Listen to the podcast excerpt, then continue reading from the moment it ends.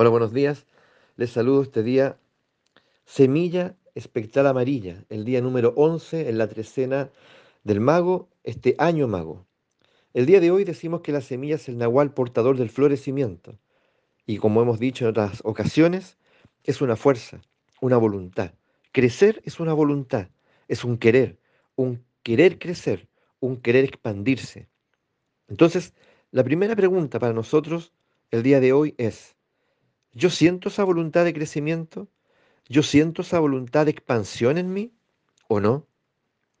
Porque tal vez lo que siento es una fuerza contraria, algo que me oprime y tal vez me, me oprime y me retiene con dulzura, algo que me abraza, que me frena, me retiene en este proceso vital. Y allí me confundo, porque parece que esto es bueno, es bueno estar así. Me gusta este abrazo, me gusta este arrullo, me gusta este calorcito. Parece que todo está bien. Incluso me dicen, mijito, está todo bien. Usted no tiene por qué irse de aquí. Quédese todo el tiempo que quiera. Y la verdad que uno se deja narcotizar, adormecer por esa voz tan familiar. El asunto es que lo que está en juego es tu vida, es tu esplendor, tu crecimiento, tu creación. La vida es creación. Si tú no sales del capullo, nos va a decir la semilla, la cual puede recibir diferentes nombres. El capullo puede ser la madre, el padre, la familia, la relación de pareja, tu trabajo. Puede ser el barrio, la comunidad. Puede ser un credo, una ideología. Si no salgo del capullo, voy a quedarme pequeño. Es decir, que tal vez nunca vamos a conocer nuestro potencial. Imagina lo que significa eso. Nunca vas a conocer o vamos a conocer aquello de lo cual somos capaces lo que somos capaces de manifestar creadoramente. Bueno, a esa conciencia de manifestación es lo que el nahualismo eh, la llama una obra de arte, o la distingue como una obra de arte.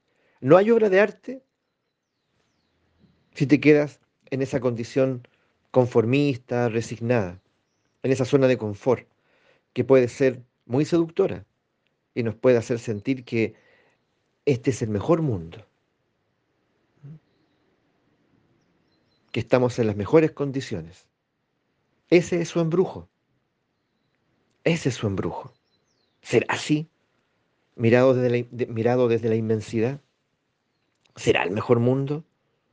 ¿Es todo lo que hay? Es el asunto. Tenemos que aprender a salirnos de nosotros mismos y mirarnos desde la inmensidad, no desde la estrechez y la zona restringida donde estamos. Por lo tanto, también nos convertimos en, en exploradores, en buscadores. Bueno, ¿y, ¿y quién me da la posibilidad de mirarme desde la inmensidad? Desde el infinito. El mago. Pero ¿dónde está el mago? El mago está contigo todo, en todo momento. De hecho, el mago es el que desafía la semilla en su oráculo. Ah, o sea, que yo puedo pedirle asistencia al mago.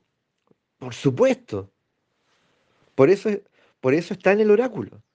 Si tú no estás solo, como Nahual no estás solo. En el caso de la semilla, te acompaña el mago, te acompaña la tierra, te acompaña el águila. Siempre están allí. El guía es el que cambia. El guía de hoy es la propia semilla. Pero en otras ocasiones puede ser el sol, la estrella, el humano otro nahual amarillo. Entonces, no estamos solos. De hecho, ellos están para asistirnos y podemos aprender a dialogar con cada uno de ellos. El oráculo es una fuente de, yo diría que es una fuente donde uno va a buscar visiones, una fuente de sabiduría, donde se refina nuestro camino, donde se disipan nuestras dudas nuestros titubeos.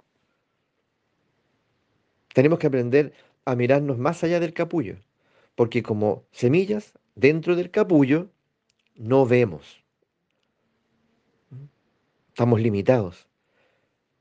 Y vuelvo a reiterar, podemos llegar a creer que este es el mejor de los mundos posibles. ¿Será así? Estar allí, en el regazo de la mamá, en el vientre de la familia, de mi padre, que todo lo sabe y todo lo arregla, construyéndonos una casa en el patio. O sea, permanecer ahí, ya construyéndonos una casa en el patio, como gran cosa, ¿cierto? Viviendo en un departamento cercano, cerquita. Y todo financiado por los padres. Entonces, eso, si lo miramos crudamente, es vivir en una situación de dependencia brutal. Es como una suerte de asilo. ¿Así queremos vivir? O sea, reitero, o sea, miremoslo crudamente. Tal vez nosotros tenemos 25 años, 30, 40 y vivimos en un estado de asilo y no nos hemos dado cuenta. Asilados como quien se asila a una embajada. A la embajada madre, padre, familia, credo. Entonces tenemos que salir de allí. Es urgente. Ya, ya se cumplió. Ya, esta embajada ya hizo lo suyo, me acogió durante un tiempo. Ahora nos corresponde a nosotros ir a la vida. Los cuales siempre nos dicen lo mismo. Ve a la vida. Ve a la vida. La vida es la prioridad. La vida es lo más grande. La vida es lo dadora. Allí es donde tú vas a conocer tu potencial, no en otro lugar. Es allí donde vas a conocerte en plenitud, donde se va a revelar el motivo, el propósito por el cual tú estás aquí. Solo se revela allí, en esa conexión directa con la vida. Entonces la semilla no alcanza su plenitud hasta cuando sale del capullo. Porque es allí, en ese instante, cuando comienza a enraizarse. Por eso la tierra siempre está en el oráculo de la semilla también. Cuando uno sale del capullo, comienza a tener una relación directa y, distinta, diferente con el mundo, a la, que, a la que el padre, la madre tuvieron, o la familia tuvo. Allí yo comienzo a tener por primera vez pies y brazos para, para caminar y para, bueno, para, para interactuar con las cosas. Ya, comienzo ahí, ¿cierto? Eh, a experimentarme como un caminante creador. En ese enraizarme empiezo a nutrirme de algo distinto, distinto a lo familiar, a lo que la familia me ofrecía. Pues mientras permanezco en el capullo, que quede claro, solo, bueno, solo conozco lo que el capullo me me me ha permitido conocer. Y entender que el capullo también se va agotando. Se va agotando con el tiempo. Y cada vez tiene menos que ofrecer. También tenemos que entender eso. O los padres no envejecen. O la ideología y los credos no se vuelven eh, monótonos, repetitivos, discursivos. Y pierden su inspiración de origen. Entonces, de alguna manera, tengo que salir del capullo.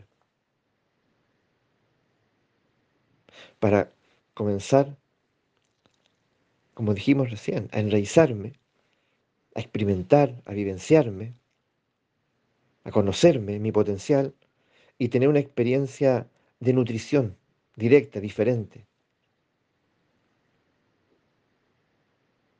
Donde yo puedo comenzar a elegir de aquello de lo cual me nutro.